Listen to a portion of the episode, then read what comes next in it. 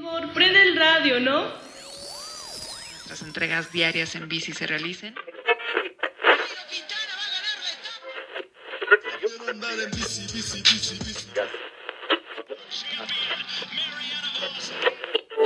Sin conocer todo esto, opina.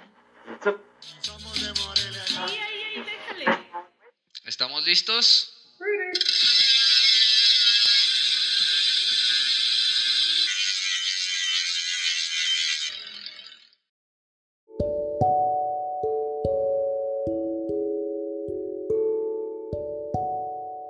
Sol en bici, un libro de Cristina Espínola.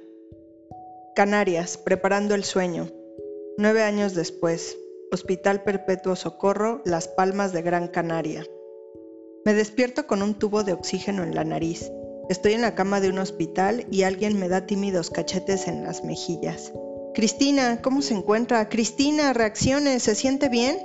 Confusa y aturdida, asiento una enfermera que manipula el tubo conectado a la bolsa de suero intravenoso.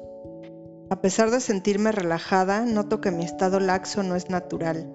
Normalmente duermo las horas justas y salto de la cama nada más despertar. Sin embargo, ahora una fuerza artificial me lo impide. Estoy envuelta en una sábana sobre la que descansa mi brazo derecho con una vía intravenosa. Intento mover el otro brazo bajo la cubierta. Dejo resbalar la mano hacia la zona baja del abdomen para rozar con las yemas de los dedos la gran secuela de una histerectomía. Ya está, pienso, se acabó el sufrimiento de varios años. Entre visitas y comidas paso el resto de la semana ideando mi viaje, tomando notas, consultando mapas e información en mi ordenador portátil que conecto a internet a través del teléfono. Ya nada me frenará. La vida me ha brindado otra oportunidad y debo aprovecharla.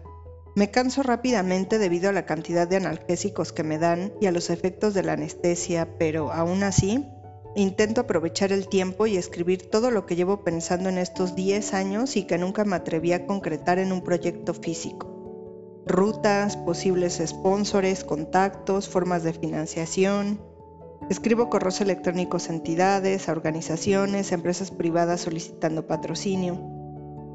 Consulto equipamientos idóneos, leo blogs de otros viajeros europeos, norteamericanos y canadienses, busco información sobre nutrición deportiva, sobre los efectos secundarios de una intervención quirúrgica como la que he sufrido, me trago todo lo que hay sobre visados, situación política de los países por los que tengo que pasar, calculo distancias, tiempos. Paso los siguientes meses en la misma dinámica, cada día antes del trabajo. Hace tiempo que no practico el periodismo. Decidí dejarlo y dedicarme a dos de mis grandes pasiones, el diseño 3D y la enseñanza. No puedo hacer periodismo sin pasión y en los últimos años he llegado casi a odiar su práctica en España. Así que he decidido hacer otras cosas. No puedo dedicarme a algo por lo que no sienta deseos de saltar de la cama cada mañana y más si paso más del 50% de mi vida ejerciendo mi profesión. Pero aunque el diseño gráfico y la enseñanza me gustan, no me satisfacen tanto como el periodismo de aventura. Cuando modelo un objeto o un personaje en 3D me siento bien, pero cuando escribo una crónica o hago un reportaje estoy en la puta gloria. Y si es este pensamiento el último empujón que necesito para dar el primer paso, una vez concluido el proyecto del viaje, comienzo la dura y frustrante tarea de buscar financiación.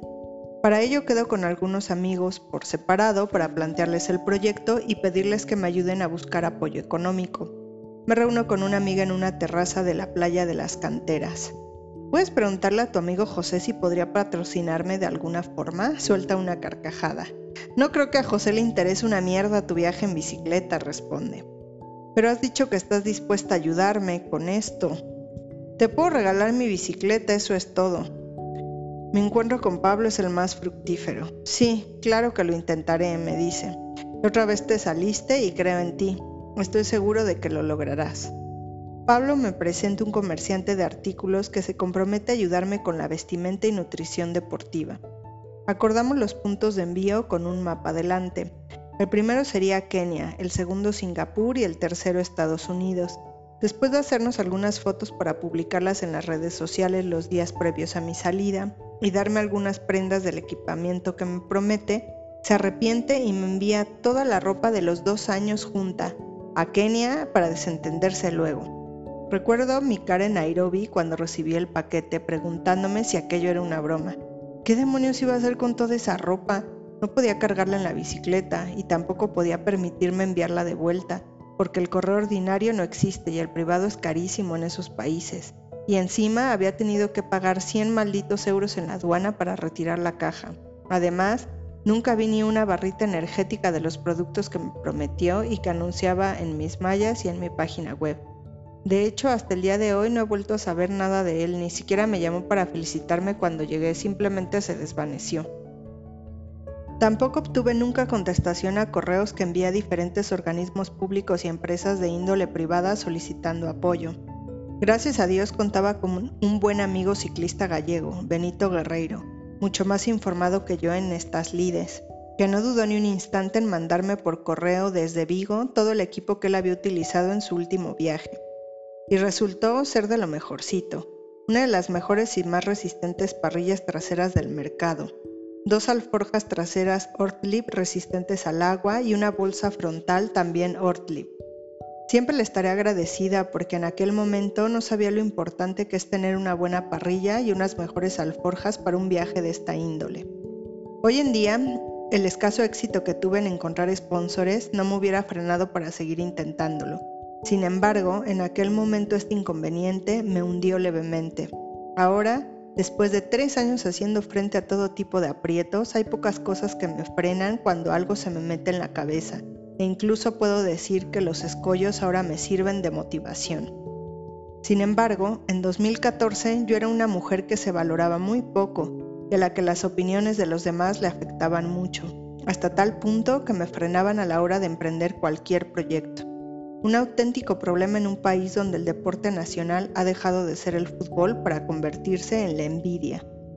Esta particularidad de la idiosincrasia española se acrecienta más en las provincias, entornos más reducidos donde la censura es como un juego de mesa donde todos participan. Ahora, viendo mi país con la perspectiva de una foránea, este aspecto de la personalidad española lo identifico fácilmente al haber estado en contacto con otros individuos que ven la vida de otra manera.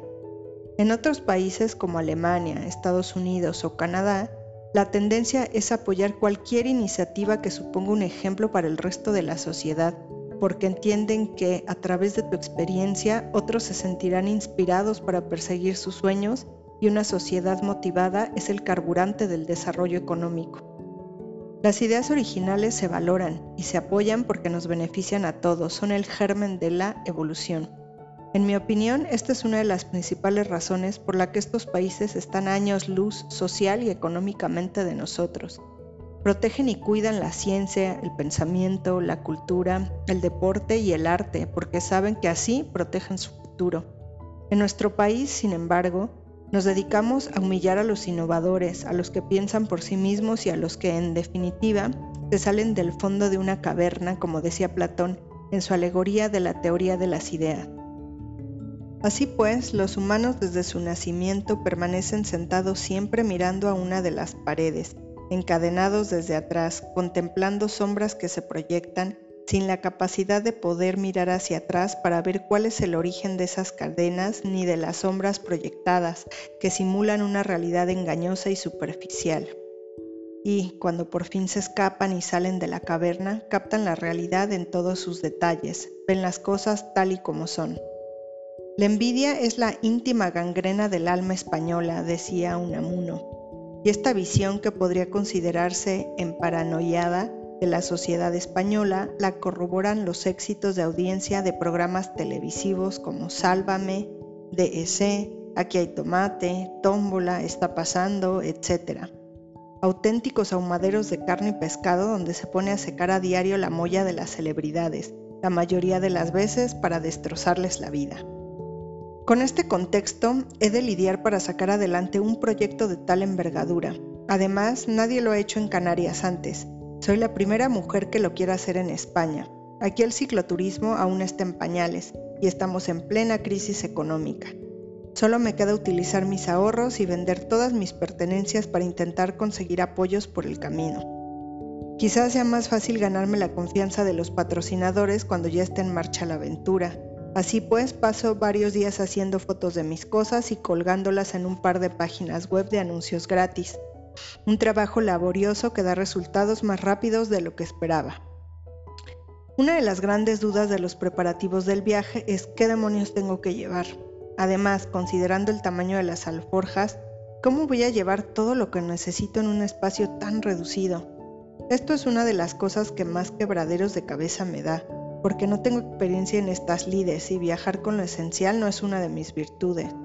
Busco información en blogs de viajeros en inglés, ya que el cicloturismo en el mundo latino es casi inexistente en 2014 y los blogs en español prácticamente ausentes en Internet. En aquel momento sé inglés pero no tengo mucha práctica, así que me cuesta un gran esfuerzo traducir todas estas páginas y sacar algo en claro. Por mucho que intente informarme, la inexperiencia es evidente, aunque hubiera hecho un viaje hace 10 años en el que prácticamente no llevaba nada porque en las Islas Canarias las distancias son tan cortas que vale la pena arriesgar con tal de no llevar peso, y si necesitas apretar un tornillo, esperas a llegar a la siguiente estación de servicio y ya está, o le pides a alguien que te ayude por el camino. Pero a partir de ahora no sé a lo que me voy a enfrentar, viajaré por lugares remotos, la mayoría pertenecientes al tercer mundo o a países en vías de desarrollo, donde las posibilidades de encontrar herramientas o repuestos deben ser escasas. Después comprobaría que no es así. Así que, sin tener en cuenta aún la importancia del peso y del espacio en un viaje de larga distancia, compro una mini bomba de aire, un mini kit plegable de herramientas de reparación, 6 cámaras de aire 26 por 1.95 para mountain bike, un kit de reparación de pinchazos, un tronchacadenas, tuercas sueltas, pastillas de freno, una cubierta nueva de repuesto, una cadena extra, cuatro pares de luces, dos de repuesto, llave inglesa, extractor de piñones con cadena y llave de núcleo de piñones, aceite lubricante. Solo las herramientas y repuestos pesan casi como la bicicleta. Después aprendo que casi todo lo que llevo no es indispensable y dejo atrás la mayoría de las cosas, ya que el peso es el peor enemigo del ciclo viajero. Opto por conseguir las cosas por el camino a medida que las necesite. Tarea fácil cuando lo que llevas es una bicicleta y no un vehículo a motor, porque en prácticamente todos los rincones del planeta siempre hay bicicletas y donde hay bicicletas hay mecánicos de bicicleta. Es importante señalar que al llevar una bicicleta de gama baja y de frenos B-Brake, mis posibilidades de encontrar repuestos y mecánicos que supieran arreglarla aumentan allá donde voy, pues al principio no sé ni cambiar una cámara. En cuanto al material de acampada, llevo un saco de dormir Ultralight S15 Quechua, muy compacto y ligero, pesa solo 680 gramos, y suficiente para la temperatura que voy a encontrar en México, que era donde inicialmente iba a empezar mi periplo. Desde Galicia, mi buen amigo y colaborador Benito me enviaría a su tienda de campaña ligera y Uniplaza Ferrino. Lo mejor de esta tienda es su peso, solo 1640 gramos, y su ventilación, ya que está diseñada para climas cálidos. Hoy en día no hubiera elegido una tienda de campaña Uniplaza modelo sarcófago ni por asomo, por muy poco que pese, ya que su reducido espacio es muy incómodo para vivir tanto tiempo dentro de ella y las cosas no te caben dentro y por seguridad es mejor dormir con todo el equipamiento dentro de la tienda. Para cocinar opto por una batería de cocina barata, no muy ligera y demasiado grande y por un hornillo de gas. También me arrepentiría de estas dos malas decisiones. La batería de cocina debe ser muy ligera, pequeña y de buena calidad para que no se oxide y no se pegue la comida, y la cocina multicombustible en caso de viajar por zonas remotas, tercer mundo o países en vías de desarrollo. Sirva de ejemplo que desde que salí de Sudáfrica no pude utilizar más mi mini hornillo y lo tuve que regalar. Así que me tenía que buscar la vida allá donde llegara para conseguir carbón para cocinar, negociando con los locales y poner a punto la brasa para poner el caldero al fuego, que no es un trabajo fácil. Hasta Gogh no encontré una cocina multicombustible y me cobraron un ojo de la cara por ella. Una de las cosas que más me alegré de haber llevado fue el depósito de agua de 4 litros Ortlip, una alternativa muy ligera y muy robusta a las cantimploras tradicionales. Hasta el día de hoy no se me ha roto y mira que le he dado caña. Con ella he transportado agua en la bicicleta, me he duchado y la he usado de tanque cuando he acampado durante varios días. Esta fue otra de las buenas ideas de Benito Guerreiro, enviada con el resto del equipamiento. Junto a él transporté otros cuatro bidones de 550 mililitros cada uno. Dos de ellos iban enganchados en el cuadro de la bicicleta. Tuvo que pasar un año para descubrir lo bueno que es llevar otros dos enganchados en otras partes del cuadro para no tener que parar para repostar agua. En España, antes de viajar a países subdesarrollados o en vías de desarrollo, te aconsejan que pases primero por sanidad exterior. Solicité una cita en las oficinas del Cebadal en Las Palmas de Gran Canaria y mantuve una entrevista con un médico que, a mi entender, no había viajado jamás más allá de la graciosa. Me dijo que tenía que vacunarme de cien mil cosas que nunca me hicieron falta y me echó un sermón sobre los mosquitos y las formas de evitarlos de las que estuve riéndome varias veces por el camino, que si tenía que llevar ropa blanca y suelta en las regiones de alto riesgo para evitar las mordeduras, que por favor me tomara el malarone durante tres años si hacía falta, que no comiera nada que no fuese enlatado, que no bebiera agua que no estuviese botellada, bla, bla, bla. Consejos de quienes se pasan la vida estudiando y se olvidan de vivir la vida. Por supuesto, yo sabía un menos que él. Le hice caso en todo y me llevé de viaje todas las vacunas del mercado. La que peor me sentó fue la de la fiebre amarilla, tan importante según él para entrar en cualquier país del tercer mundo y que jamás me pidieron en ninguna frontera. Me sentó tan mal que estuve una semana con náuseas y diarreas. El doctor en cuestión me recetó una pila de malarone que después tiré a la basura cuando me dijeron en Sudáfrica que ni se me ocurriera tomarme eso si no quería coger de verdad la malaria. Según los sudafricanos, el malarone es un profiláctico para evitar la malaria, pero no garantiza al 100% la inmunidad por lo que si contraes malaria no te vas a enterar de que la tienes hasta que es demasiado tarde porque oculta los síntomas. Algo no muy recomendable cuando una pedalea durante meses por zonas muy remotas y aisladas, sin saber cuáles son los síntomas porque nunca la he contraído y donde las posibilidades de encontrar asistencia médica son mínimas. Puede que sea factible para viajes cortos, pero no para largos periplos. Además, los efectos secundarios son nefastos para el ciclista, esto es, dolor de cabeza, náuseas, vómitos, diarrea, dolor abdominal, anemia, insomnio. Y doy fe de ello porque en una ocasión, varios años antes, tuve que tomármelas para ir a Ghana. Así que me deshice de ellas en cuanto pude y di la bienvenida a la malaria de manera natural en tres ocasiones cuando rodaba por Malawi Mejor aceptarla y frenarla a tiempo que cogerla sin saberla y que te fulmine. Debido a mi reducido presupuesto, la única cámara que llevé fue una GoPro Hero 3 Plus, con la que grabé prácticamente todo el viaje, sobre todo la segunda parte. Tengo que reconocer que al principio no tenía ni idea de fotografía ni de grabación y no hice un gran trabajo, y la verdad es que me arrepiento de ello. También me arrepiento de no haber invertido más en equipos fotográficos y de no haber captado mejor la primera parte del viaje en África, India, Asia e Indonesia. A la ignorancia hay que sumar la falta de confianza en mí misma y el que pedaleaba sola en países que no son muy seguros, o al menos eso creía yo, y me aterrorizaba el hecho de sacar la cámara en escenarios tan pobres y darle motivos a la gente para asaltarme. Otro de los escollos son las creencias religiosas. En los países con predominio musulmán, es decir, la gran mayoría de aquellos que recorrí en África, tenía muchos problemas para hacerle fotos a la gente libremente y en más de una ocasión tuve que salir corriendo por tomarlas sin pedir permiso. Era mejor arriesgarse que tener que negociar un precio que me pedían cada vez que quería hacer una foto. Más tarde contaría con el apoyo de Marika Lazzone, mi compañera de viaje desde México hasta el canal Beagle. Marika es fotógrafa y diseñadora gráfica y portaba una Sony Alpha 6000 con grabación de video en Full HD, dos objetivos y una gran experiencia en la materia.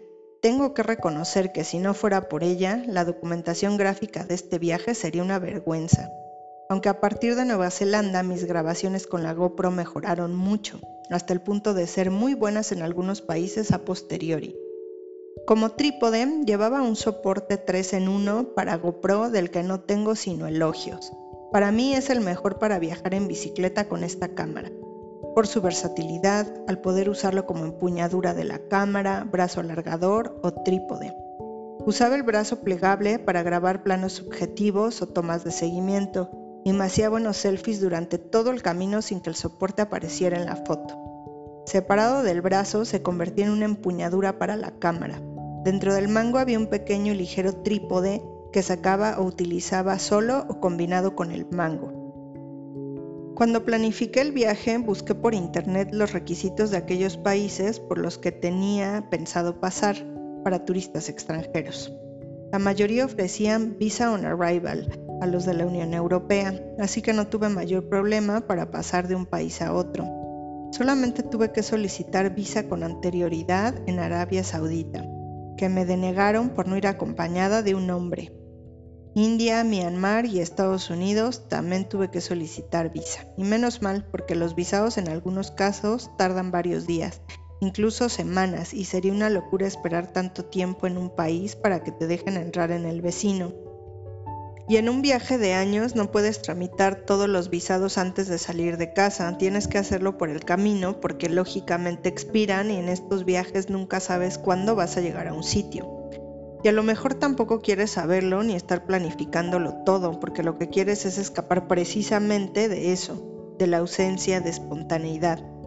Quieres fluir y dejarte llevar, visitar este o aquel lugar sin un plan exhaustivo. Yo nunca cumplí con las fechas que me había marcado, ni siquiera con el tiempo total que preví que duraría la aventura, dos años, un tiempo que además de poco realista hubiera significado un estrés insoportable. Inicialmente el viaje comenzaría en México, después de atravesar el Atlántico, trabajando a bordo de un velero a las órdenes del capitán de nacionalidad mexicana, Daniel Flores. Conocí a Daniel en el muelle de Arguineguín, Gran Canaria, cuando tenía una lancha con la que pasaba mi tiempo libre haciendo una de mis grandes pasiones, la pesca submarina. Daniel llevaba meses reparando un velero destartalado que había comprado en subasta. El mexicano de unos 60 años era la mar de simpático, pero también era muy poco formal. Una vez arreglado el velero, planificamos la salida y juntos conseguimos reunir a una tripulación de jóvenes titiriteros y equilibristas que sobreviven cada año como pueden en los semáforos de la isla, mostrando sus habilidades a los hastiados conductores que aguardan la luz verde. Todos los años, cuando se acerca septiembre, mes en el que comienzan las grandes calmas en el Atlántico Norte, Decenas de jóvenes aventureros buscan desesperadamente barco para cruzar el océano y llegar a Sudamérica a cambio de sus servicios a bordo. Pero en enero Daniel insistía en seguir dando largas y excusas y el caso es que la temporada de las calmas se iba acabando y nos arriesgábamos a cruzar el océano y que nos sorprendiera un temporal o un huracán. Así que cuando llegó febrero y Daniel seguía reparando el barco a marchas forzadas, y diciéndonos a todos que salíamos la semana siguiente, como siempre desde hacía meses, desistí del viaje en velero y tomé la decisión de comenzar el periplo en África y darle la vuelta al mundo por el otro lado, aunque tuviera que comenzar por el continente más desafiante, enigmático y peligroso para mí y para muchos. La idea inicial era pedalear todo el este de África hasta Arabia Saudita y llegar al mar cruzando Omán, desde donde cogería un barco hasta la India, esto, como todo, era el plan. Como siempre, los planes se irían modificando por el camino, dependiendo de las circunstancias políticas de cada país y del devenir diario. Así que compré por internet un billete de avión a Johannesburgo para el 4 de marzo de 2014 desde Las Palmas de Gran Canaria vía Madrid en la compañía Qatar Airways. Un viaje que duró 26 horas y gracias al cual experimenté lo que era viajar en una buena compañía aérea pues hasta entonces mi experiencia en aviones se había limitado a las compañías low cost. Evité contarle la verdad a mi familia porque el apoyo no había sido su fuerte y yo lo que necesitaba en ese momento era motivación, que por otro lado tampoco había conseguido por parte de mis amistades. Incluso llegó un momento en que renuncié a buscar más patrocinio en las islas para no tener que enfrentarme al rechazo y desmoralizarme más. Prefería continuar la búsqueda en plena marcha porque sería también más fácil captar la atención de las empresas una vez en camino, dada la escasa confianza que me habían demostrado en la fase cero. Pero tampoco esto resultó, aunque encontré otras formas de financiar mi viaje. De todo esto aprendí que uno debe seguir su propio camino pese a las adversidades y que la familia, por mucho que sea el pilar de nuestra vida, no tiene por qué decidir sobre ellas que uno no puede vivir para contentar a los demás y para cumplir sus expectativas. Creo que debemos ser nosotros mismos y no esperar a que todo el mundo nos acepte porque si no, morimos siendo rechazados. Yo sabía que se iban a oponer a que persiguiera mis sueños y preferí mentir piadosamente y decir que me iba a trabajar a Sudáfrica, cosa que les extrañó cuando me vieron empaquetar la bicicleta en los momentos previos al viaje. Llega un momento en nuestra vida en que debemos elegir lo mejor para nosotros, no para nuestros padres ni para nuestro círculo de amistades, aquello que nos hace felices y que queremos ser. A mí me costó mucho llegar a esta conclusión y arriesgarme a perderlo todo, incluso el cariño de los míos. Pero una no puede vivir sometida a las convenciones sociales porque si no te vas muriendo poco a poco. Solo tú sabes lo que es mejor para ti, ni la familia ni los amigos te conocen mejor que tú mismo, y eres la única persona que puede decidir sobre tu futuro. Muy pocos se atreven a existir según su propia visión de las cosas, rechazando aquellos roles impuestos por la sociedad y para los que no han nacido, en detrimento de sus pasiones y talentos. A veces, mostrarte conforme con todo y dejarte llevar es más cómodo que enfrentarte a la desaprobación de los demás. Pero después de haber dado el paso de nadar contracorriente para atrapar mi sueño, puedo decir que hacer lo que todos hacen es lo más difícil y que lo más fácil es hacer lo que nadie hace. Más tarde o temprano la familia y los amigos acabarán por aceptar tus decisiones e incluso por apoyarte y aceptarte tal como eres. Si rodearse de personas positivas es vital para la consecución de cualquier sueño, alimentar el cerebro con los elementos que nos motiven también es importante. Lo ideal es contar con ambos, pero a falta del elemento humano me dediqué durante varios meses a devorar toda la literatura que existía sobre mujeres que habían viajado en solitario en bicicleta o que hubieran realizado grandes proezas en solitario. Así que compré libros en inglés en Amazon porque apenas había nada en español. Rosie Swale Pope, primera mujer en dar la vuelta al mundo corriendo. Derbla Murphy, irlandesa pionera 40 años viajando por el mundo con infinidad de libros, Heather Anderson y su viaje por África, la sudafricana Leina Neyman, Lucy Irving y su supervivencia en una isla desierta. El cine también hizo maravillas. Una buena dosis de películas te puede lavar el cerebro en el buen sentido y motivarte a hacer todo lo que te propongas. Me tragué literalmente unos 100 títulos motivadores y de superación personal desde que comencé a generar mi propio impulso para llevarme a la acción. Algunos de ellos fueron En busca de la felicidad, El indomable Will Hunting, Forrest Gump, El Club de los Poetas Muertos, El Discurso del Rey, La vida es bella, Billy Elliot, Steve Jobs, Cadena Perpetua, Million Dollar Baby, Náufrago. Al entrenamiento emocional acompañé una buena dosis de entrenamiento físico en los meses previos a la salida sobre todo para probar mis límites habiendo salido con éxito de una operación quirúrgica de cierta envergadura. A pesar de mis esfuerzos, no me notaba físicamente tan en forma como antes de la intervención y todo me costaba el doble. Normal teniendo en cuenta que una operación quirúrgica obliga al cuerpo a afrontar una serie de retos más o menos traumáticos. Entre ellos no solo están los propiamente quirúrgicos, sino también la anestesia y la cantidad inducida en el cuerpo y la edad del paciente, ya que no es lo mismo superar una anestesia general a los 20 que a los casi 40. No en vano ahora considero que en condiciones físicas normales no es necesario estar muy preparado para afrontar un reto similar, sino que más bien uno tiene que mentalizarse y adquirir una buena dosis de experiencia pedaleando en la carretera, sobre todo junto a camiones y vehículos pesados para testar sus límites mentales, al igual que durmiendo varios días en una tienda de campaña y cocinando en un hornillo. Aunque estas también son habilidades que podemos adquirir por el camino, es mejor saber de antemano si podemos aguantar una vida privada de incomodidades durante más de dos semanas. Pero volviendo a lo físico, para mí la propia carretera es el entrenamiento que necesitas. Un viaje en bici puede ser una aventura que comience con 10 kilómetros al día y el día menos pensado acabamos haciendo 120 por jornada. Los límites los pones tú. Otra cosa es que vayamos en grupo y debamos ajustarnos a la resistencia física media de los compañeros, para lo que sí recomiendo que los integrantes sincronicen sus fuerzas para evitar el aburrimiento de unos y la desesperación y el estrés de otros. Este es uno de los principales motivos por los que viajar en grupo no es nada fácil.